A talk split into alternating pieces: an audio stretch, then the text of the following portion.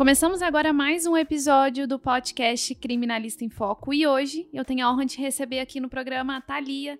A Thalia ela é daqui da cidade de Franca, São Paulo. Tive a honra de tê-la como aluna numa das mentorias que que eu ministrei de prática criminal.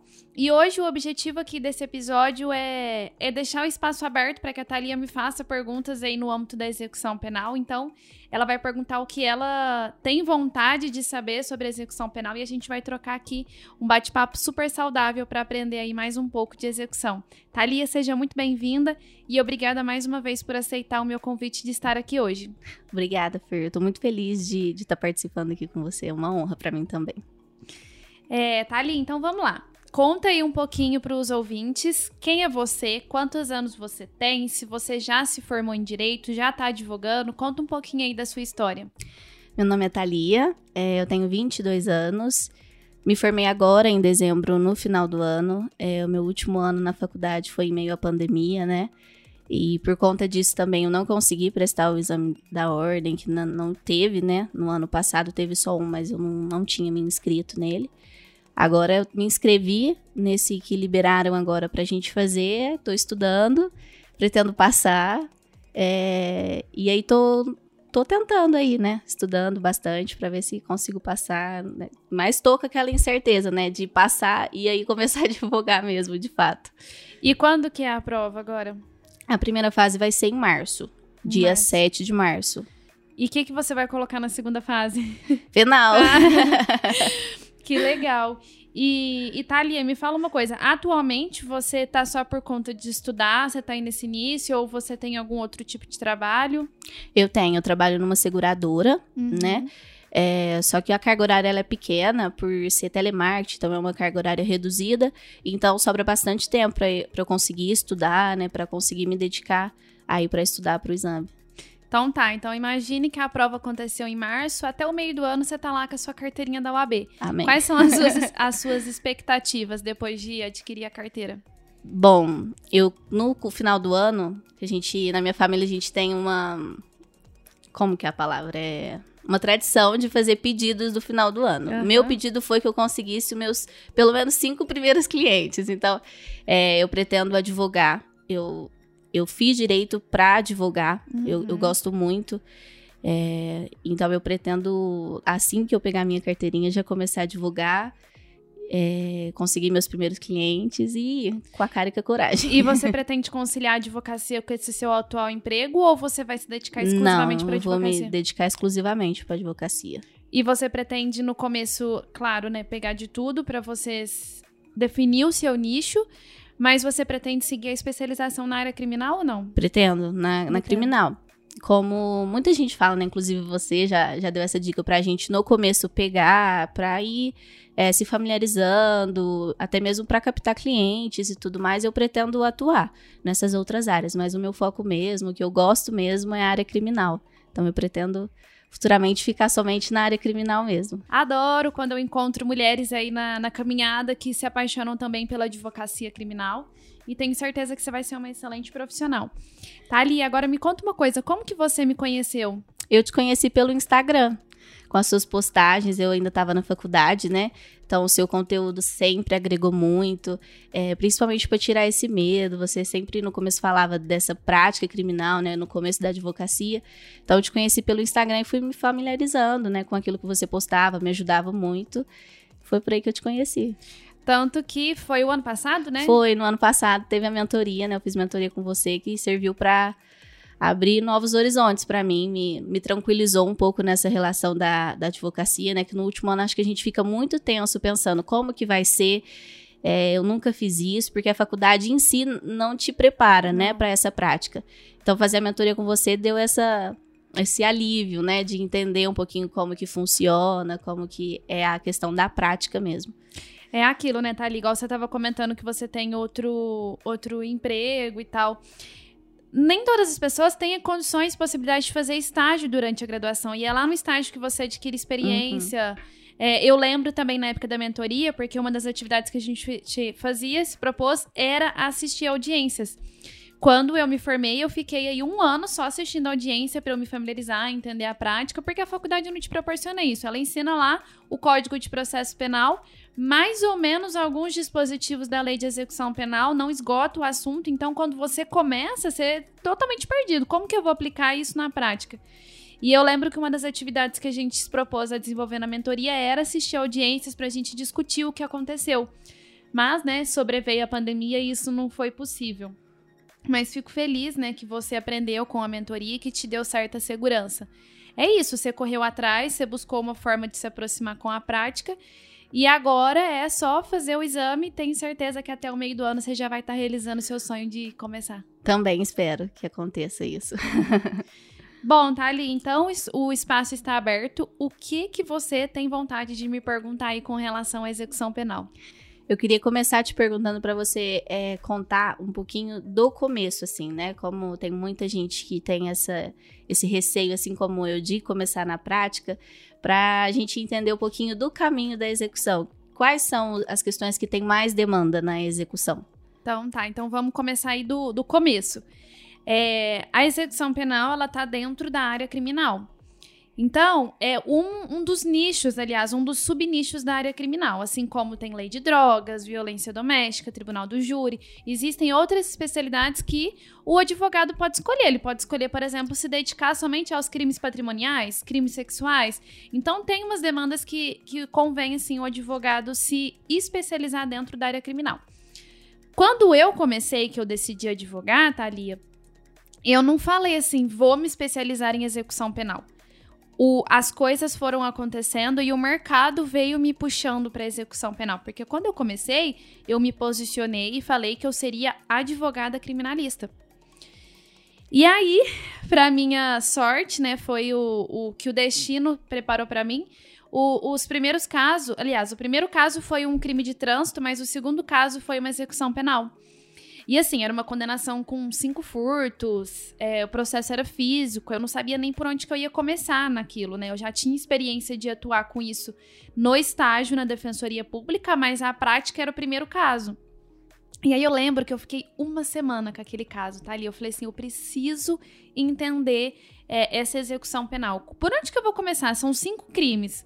Tudo furto. Quais estratégias eu vou utilizar? Era um caso de repercussão aqui na cidade.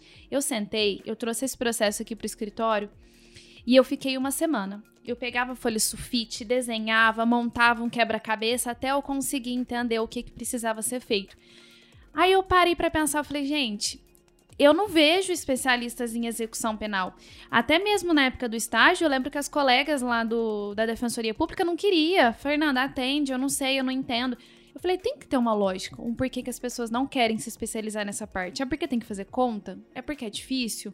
É porque bagunça? E eu fui entendendo. Moral da história. Esse caso que eu tô te contando eram 21 anos de condenação. Ele já havia ficado preso aí uns 4, 5 anos, mais ou menos. E aí eu consegui achar uma estratégia eu vi que, por ser vários furtos, seria possível tentar a continuidade delitiva no âmbito da execução penal. Isso eu estudei, porque eu sentei, fui ler, fui ler a lei de execução penal, fui ler doutrina, fui ler jurisprudência, até eu enxergar essa, essa estratégia. Feito isso, eu vi que eu conseguiria reduzir o tempo dele lá dentro e já dava progressão para o regime aberto. Moral da história: em uma semana o cara já estava na rua com a sua família.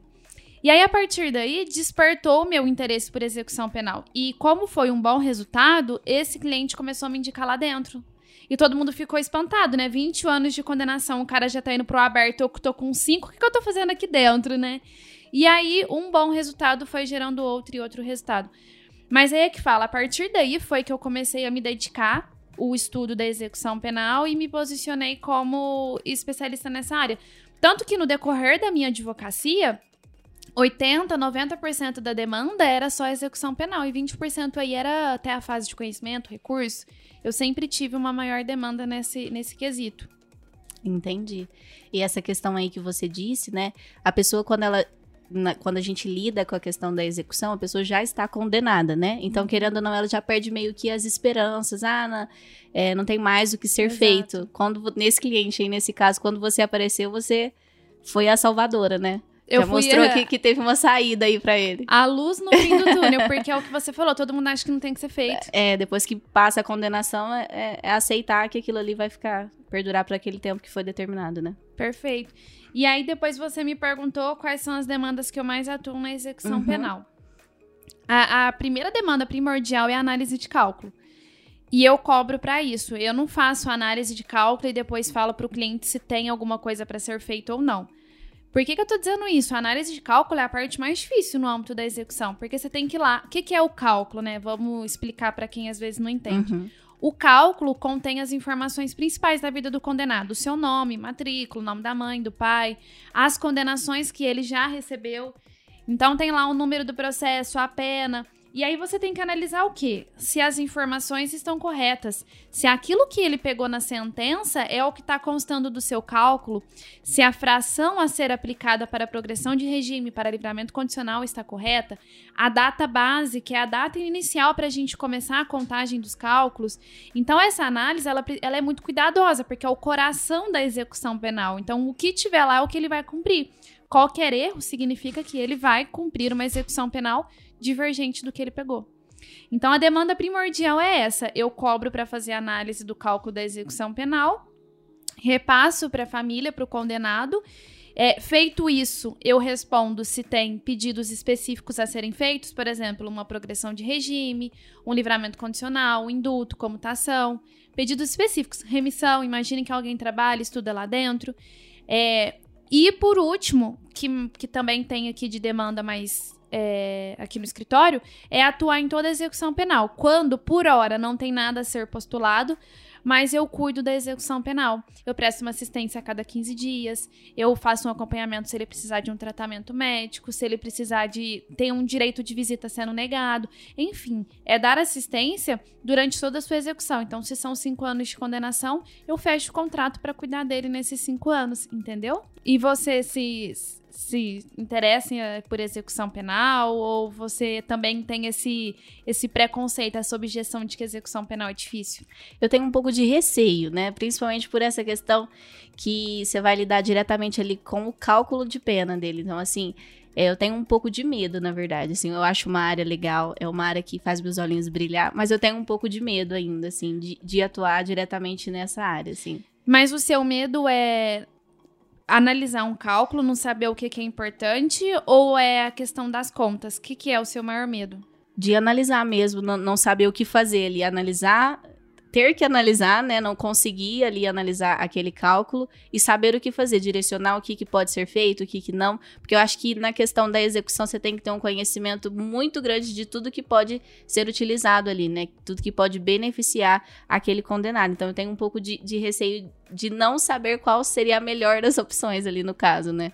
Entendi, mas aí é que você se engana, sabe por quê, Thalia? No cálculo, geralmente, o que que você vai analisar? Se ele pode progredir de regime ou livramento condicional. Explicando melhor, a progressão de regime a gente tem o fechado, o semiaberto e o aberto. Então ele tem que cumprir fração em cada um desses regimes para ir progredindo. E o livramento condicional é uma fração específica que antecipa a saída dele.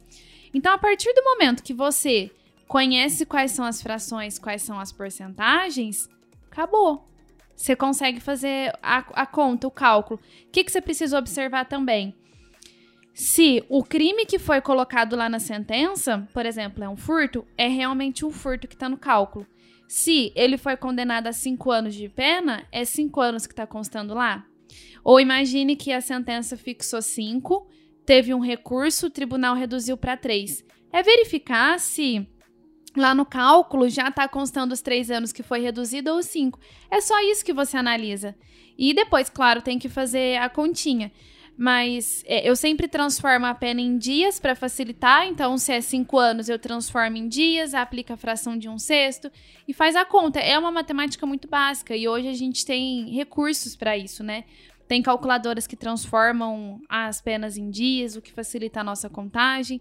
Então, eu acho que é treino. A primeira vez que você pegar um cálculo, que você seguir mais ou menos essas orientações que eu tô te passando, você consegue fazer análise, refazer as contas e verificar se tá certo, se não tá. É isso. É pegar um primeiro cálculo, sentar e, e tentar refazer ele. Destrinchar ele inteirinho ali. Destrinchar até você entender. E quanto mais cálculos você pega para analisar, mais prática você vai tendo. É, particularmente ontem mesmo eu recebi um cálculo para fazer, eu sentei, em 10 minutos eu já tinha feito a análise. Já tava na Que é prática. treino, porque você já sabe identificar onde você vai olhar primeiro, quais são as correções que precisam ser feitas. Entendi. É que- tudo questão de prática, né? Tudo questão de prática. Legal. E eu ia te fazer uma pergunta. A questão, você falou do livramento condicional, Aham. né? Dos benefícios e tudo mais. E quando o condenado ele tem esse benefício e ele comete uma falta grave, quais são as consequências para ele? E o que, que o advogado pode fazer? Porque ele já cometeu a falta, né? Aham. Como que o advogado pode atuar nesse caso? Vamos lá, perfeita a sua, explica é, sua pergunta. O livramento condicional, como eu falei, é a antecipação de alguém. Via de regra, é, pegando pelas frações, é a última coisa que acontece na execução penal. Então, ou seja, necessariamente ele tem que passar pelo regime aberto primeiro para depois alcançar o livramento. Então, imagine que alguém está de livramento condicional. O que, que é isso? Imagine alguém com 5 anos de pena, Thalia. Aí, quando ele cumpre 3 anos, ele alcançou o livramento condicional. Então, faltam 2 anos da pena, correto? Uhum. Esse tempo restante, é, ele fica em período de prova. Ele fica sob fiscalização do Estado. Então, ele tem que cumprir algumas condições: trabalhar, ter residência fixa, é, não ser ausentado da comarca sem autorização, enfim, algumas condições aí específicas. Se ele descumprir algumas dessas condições ou cometer uma falta, no caso, por exemplo, um novo crime, o que, que vai acontecer? Esse período que ele estava de- em período de prova, imagine que ele já estava um ano de livramento condicional, ele perde. É como se ele não tivesse cumprido pena nesse período. Aí o que acontece? Revoga o livramento condicional e ele volta para o sistema prisional, regride de regime para continuar cumprindo a sua pena. No caso, os dois anos. E aí começa a contagem para progressão de regime. A gente calcula a fração sobre esses dois anos restantes e vai vendo aí quando ele consegue progredir novamente. E detalhe: se ele cometer essa falta grave e o livramento condicional for revogado, ele não tem chance de receber o livramento de novo. Só progressão de regime. Mas aí a progressão ele consegue aí, depois que passar o lapso de tempo que ele teria o direito, ele consegue a progressão. Perfeito, a progressão ele consegue, agora o livramento ele não consegue mais. E aí, se ele, nessa falta grave aí que ele cometeu, se vier a ser condenado por um novo crime, aí faz a unificação das penas, no caso. Isso. A gente pega o restante que faltava, né, que ele tava de livramento condicional, e soma aí com a nova condenação dele. Entendi. legal, né? E sabe outra questão interessante que é legal a gente analisar na prática com relação ao livramento condicional? É se o novo crime foi cometido antes ou durante o livramento condicional. Porque se foi durante, é isso que eu trouxe aqui pra você. Que, que revoga, ele perde o período de prova. Agora imagine que é um fato antigo, só que a condenação só veio agora, quando ele estava de livramento condicional. Aqui, dependendo se somar as penas, tem que voltar para o sistema prisional e ver qual é o regime compatível. Só que não revoga o livramento, ele não perde o período de prova. Quando der o lapso, ele pode conseguir de novo o livramento, entendeu? Atentar para isso, se foi antes ou durante o livramento o crime. Se for antes, ele ainda pode ter a a oportunidade de ter o livramento condicional novamente. Isso, e não perde o período de prova. Tudo isso tem que ser analisado, então, né? Viu só? Complexo. Nada, o livramento condicional tá lá no artigo 83 do Código Penal. Então lá diz tudo, é só você fazer a leitura. Progressão de regime, onde tá? No artigo 112 da Lei de Execução Penal. É só fazer a leitura também. Tudo tá lá, é só a gente ler, entender Com e calma. com calma e conseguir aplicar na prática. Você tinha falado da questão do. Quando você começou, né? Que não tinha pessoas que atuavam diretamente na área da execução aqui em Franca, né? Que era uma coisa difícil de se encontrar especialistas nessa área, né? É, e eu tava pesquisando esses dias para trás, eu cheguei num artigo lá que falava que a questão da- das pessoas terem medo de atuar na execução é a questão de ter uma falha em tese do Estado, do, do judiciário, né? De não é, ter uma aplicação daquela questão de ressocialização, né? Então as pessoas ficam com receio de, de atuar diretamente na execução e dar de cara com essa falha da sociedade, em tese, né? Da questão da ressocialização, que não é sempre que, que tem a oportunidade de, de ver isso aplicado na, na questão dos condenados. O que, que você acha disso? Você acha que realmente tem esse preconceito por essa parte, pela questão da ressocialização, dessa falha da sociedade? O que, que você acha? É uma questão muito complexa, porque a partir do momento que alguém comete um crime, sim, ele vai pagar por isso, ele vai preso. Porque, assim, ó, existe um preconceito por parte da sociedade no seguinte sentido, tá, Lia? É, o advogado criminalista está defendendo a impunidade, que aquela pessoa vai ser impune pelo crime e que a gente está querendo que ela não pague pelo que ela cometeu. E não é assim. É, o que, que o advogado criminalista ele defende? Que se a pessoa realmente cometeu um delito, que ela vai pagar por isso, que ela vai ser condenada, mas tudo dentro do que diz a lei.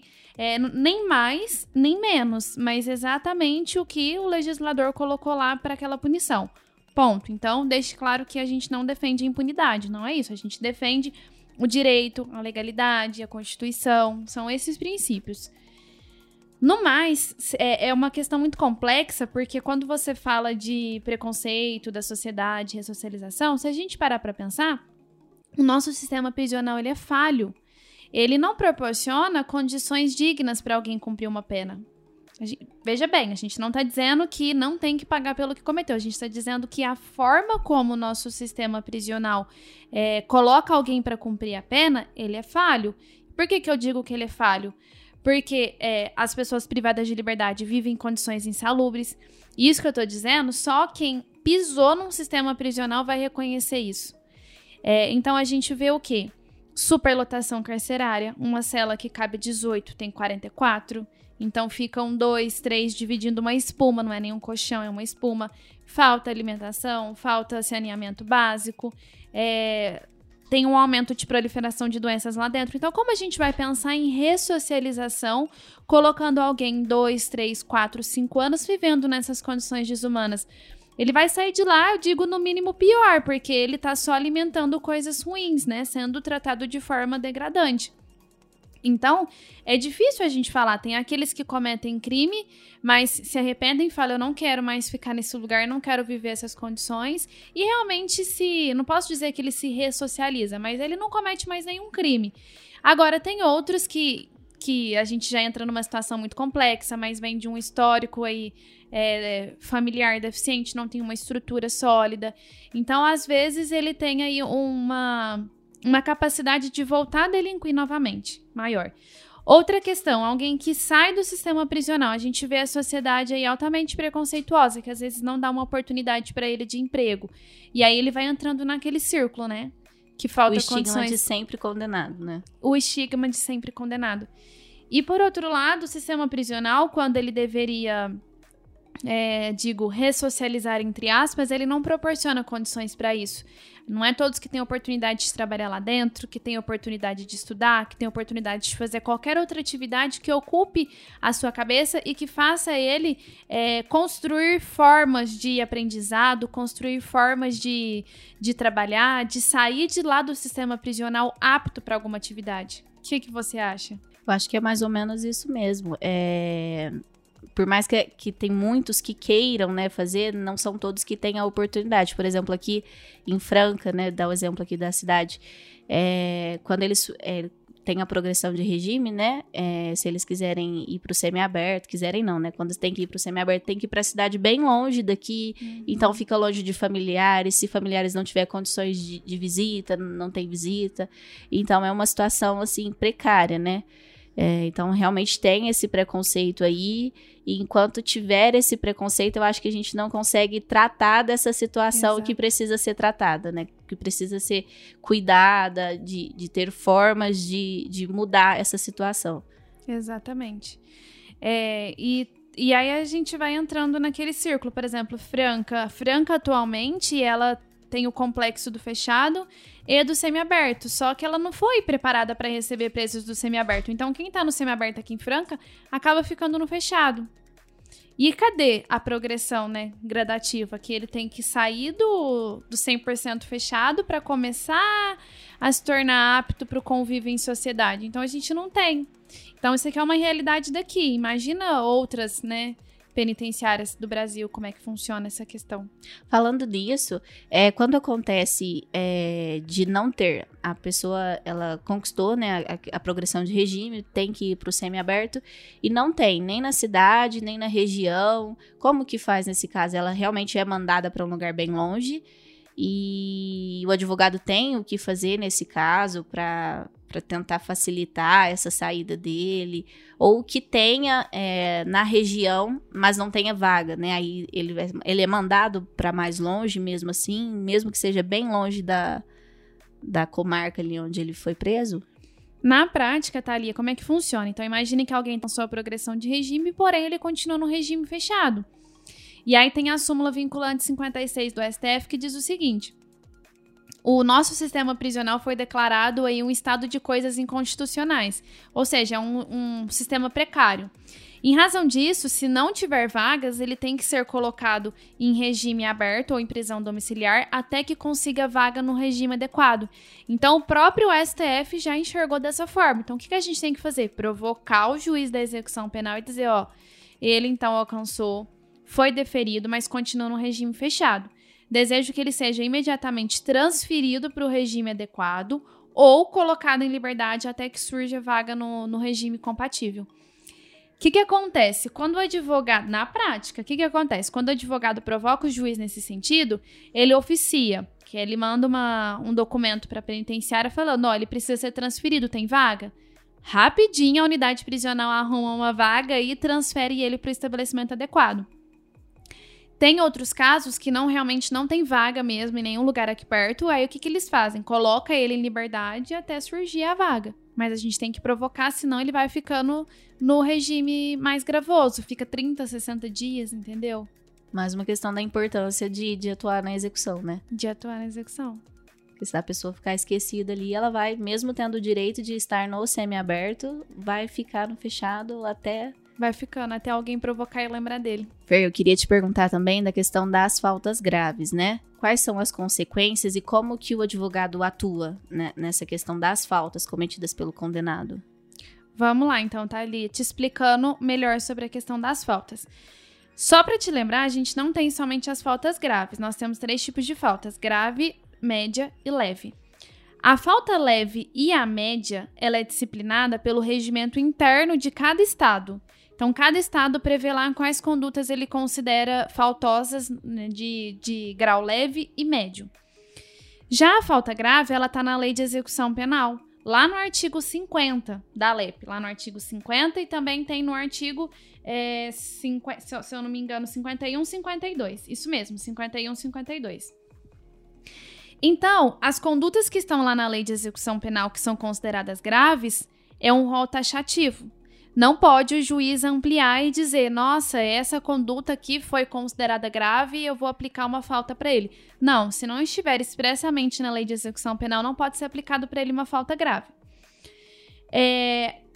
Quais são as consequências? A leve e a média, ele, ele, recebe consequências no âmbito administrativo, então ele recebe punição lá dentro daquela unidade prisional e também ele fica com o seu histórico marcado, o que pode dificultar uma progressão de regime, um livramento condicional, porque se for puxar o seu atestado de comportamento, vai vir às vezes um, um mau comportamento, um comportamento regular, sendo que precisa de bom comportamento. Fato 1. Com relação à falta grave, ele tem consequências diretamente no seu processo de execução penal, além de ter o seu histórico marcado, manchado. Então vamos dar um exemplo aí de falta grave: fugir, é, provocar um acidente de trabalho, portar um celular, entrar com drogas dentro do estabelecimento prisional. Tudo isso são condutas é, expressamente declaradas como falta graves. O que, que eu te trago de consequência aqui? Quem comete uma falta pode perder até um terço dos seus dias remidos. Então, imagine que alguém aí trabalhou 90 dias. Ele pode perder até 30 desses dias. O que acontece também? Regressão de regime. Se ele está no semiaberto, ele volta para o regime fechado. Se ele estava no aberto, ele volta para o regime semiaberto. Outra consequência: se ele cometer um crime doloso lá dentro da unidade prisional, ele pode ir para o RDD, que é o regime disciplinar diferenciado. Como que é esse regime? Explicando rapidinho. Ele fica numa cela individual, recebe visita a cada 15 dias, duas pessoas por vez, com instalação para impedir o contato físico entre o preso e o visitante. Ele pode tomar só duas horas de banho de sol com um grupo de quatro pessoas. É, então é isso. Essas consequências de quem comete uma falta grave. E aí você me perguntou qual que é o papel do advogado. O papel do advogado é acompanhar o, o PAD, que é o processo administrativo disciplinar, então, ele faz a defesa assim como lá no processo penal. Ele vai acompanhar as oitivas dos agentes penitenciários, de outras testemunhas, é, vai acompanhar a oitiva do preso e faz a defesa para tentar que não seja aplicada essa falta grave ou que ele consiga a desclassificação para uma falta leve ou média. Então, é basicamente fazer esse acompanhamento. Se não tiver jeito de absolvê-lo da falta ou desclassificar, ele tem que tentar o quê? Minimizar as consequências da falta grave. Por exemplo, é, não deixar que o juiz reduza nesse patamar máximo de um terço, reduza, sei lá, um sexto dos dias remidos. Outra coisa, é, defender, por exemplo, a coisa julgada na remissão. Imagine alguém que trabalhou 90 dias, o juiz já declarou a remissão. Se ele cometer a falta, ele pode voltar atrás. A gente tem que defender a coisa julgada. Não, o juiz já declarou a remissão, não pode perder. É, enfim, trabalhar aí para minimizar as consequências. Entendi. A questão do RDD, é, ele fica até terminar a pena dele quando acontece de, de ir pro RDD? Não, pela lei ele pode ficar no máximo dois anos nesse regime. Dois anos. É, em relação a essa questão da falta, você tem algum caso que você atuou, assim, que, que é marcante, assim, que teve atuação direta nessa questão da falta? Tem. Eu vou contar um caso que, é, inclusive, ele ainda está em fase de apuração da falta. O que, que acontece? Eu tenho um cliente que estava no regime semiaberto. Aí, em dezembro, a família me informou que ele havia sido regredido para o regime fechado. Aí eu falei, mas por quê, né? O que, que será que aconteceu? Eu entrei no processo, não tinha nenhuma informação dizendo que ele havia sido regredido. Fui lá e peticionei para o juiz da execução penal dizendo: ó, meu cliente transferiu ele para o regime fechado, eu não sei o que aconteceu. Se ele cometeu falta, não foi comunicado. Aí eu quero que ele volte para o regime semiaberto, porque com isso ele perdeu o direito de sair da temporada e de estar com sua família no Natal. E detalhe, agora em janeiro ele alcançava o regime aberto. Então eu fui, informei isso para o juiz é, e pedi para que ele voltasse para o regime semiaberto até a gente entender o que teria acontecido. Porque o que, que aconteceu? Uma regressão cautelar. Cautelar porque é provisória. E por parte do diretor, que quem regrediu ele foi o diretor, o juiz nem sabia. Feito isso, o juiz foi lá e, per e perguntou para penitenciária o que, que tinha acontecido, por que, que regrediu. Aí o diretor foi e informou que ele teria cometido uma falta lá dentro, por isso que ele foi regredido. Aí o juiz manteve a regressão cautelar. Só que olha o prejuízo.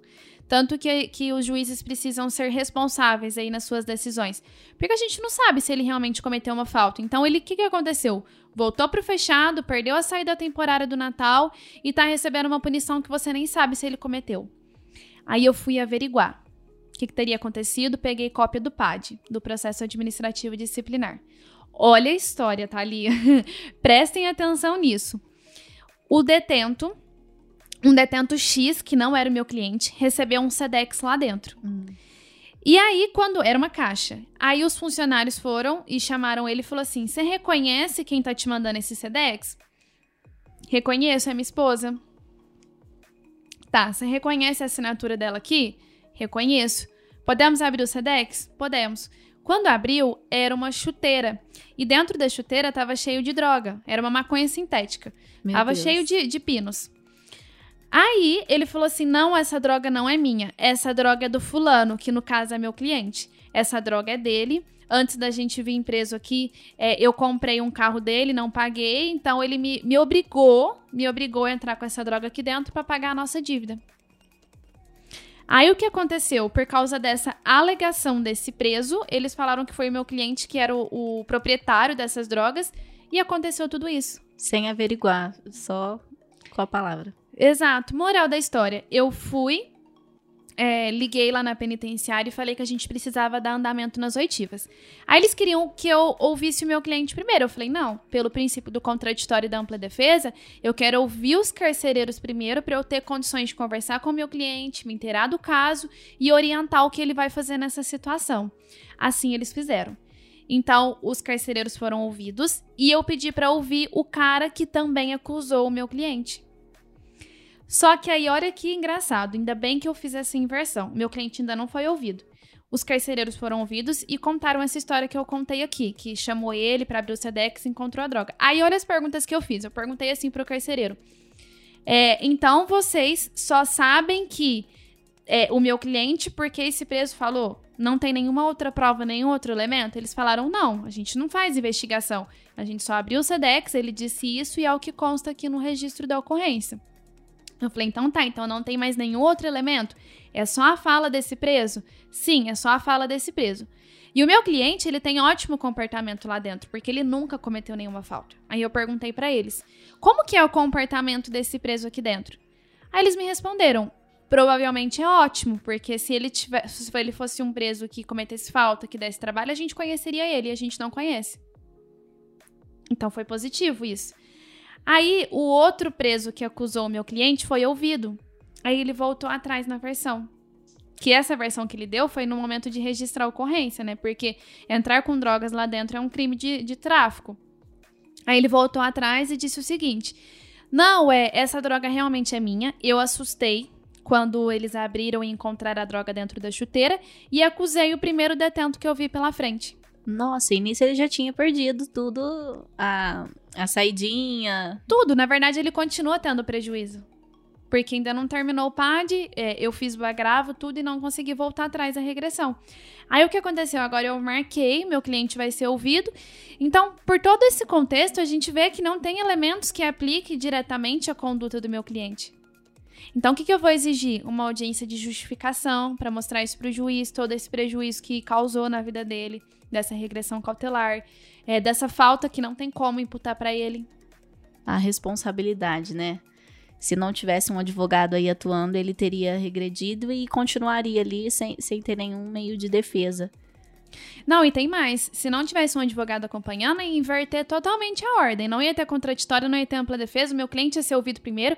Às vezes ele poderia dar uma, uma versão que iria se complicar, porque ele não estava entendendo o que estava acontecendo, nem ele sabia. Às vezes tentaria até se proteger, né? Uhum. já tinha sido acusado ele teria sido pego de surpresa, então é muito importante ter um advogado acompanhando nesse momento. Imprescindível, na verdade, né? Uhum. Bom, Thalia, foi um bate-papo muito legal e gostei das perguntas que você me fez, né? Surgiram aqui vários assuntos, vários pontos pra gente debater. debater.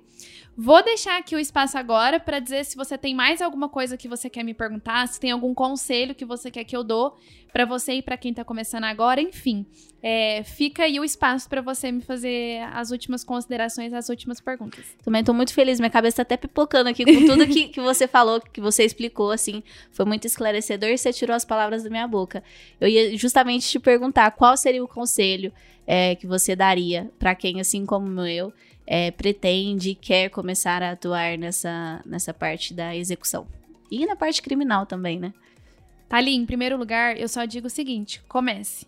É, quero te parabenizar pela sua coragem, porque atualmente você está no emprego aí registrado, mas você almeja iniciar na advocacia. Então, assim que você conseguir a aprovação agora nesse exame da ordem, você vai fazer o quê? largar tudo, abrir mão de tudo para correr atrás do seu sonho, que é iniciar na advocacia. E você vai na cara e na coragem, você vai começar do zero, você vai largar toda a sua estabilidade para partir para a advocacia em busca dos seus primeiros clientes. Então, o conselho que eu tenho para te dar é, para você e para quem está ouvindo esse podcast, isso, coragem, só comece, só tente e vá em busca do seu sonho. Segundo ponto, estude bastante. É, o mercado está aí, então, fa é, só falta o profissional correr atrás, buscar, estudar, se especializar. Igual você, você buscou a minha mentoria o ano passado, você fez aí um, um curso para você se aproximar da prática criminal, você é uma pessoa esforçada. É, eu acompanho você no Instagram, você produz conteúdos desde quando você já é estudante, então isso proporciona você ir construindo a sua marca, você começando já na advocacia conhecida. E por fim, o conselho que eu dou é Esqueça de todas essas objeções, porque você começou esse podcast dizendo o seguinte: eu me interesso por execução penal, mas eu tenho medo. Eu tenho medo de pegar um cálculo e não dar conta. E você encerrou esse podcast com a cabeça pipocando e vendo que é possível entender esse lado, que é possível descomplicar a execução penal. Então, é, não sei se você pretende né, continuar a seguir o estudo aí de execução penal, mas está um nicho, está uma oportunidade, porque assim como você, existem aí milhões de advogados que não se interessam por execução penal por achar que é difícil. Mas o que, que falta, na verdade, é um método, é você estudar, é você entender execução penal, seguir um passo a passo e ter uma oportunidade aí de, de conseguir se dar bem nesse ramo da área criminal. Muito obrigada, Fer. é isso. Então encerramos aí mais um podcast. Vejo vocês aí no próximo encontro.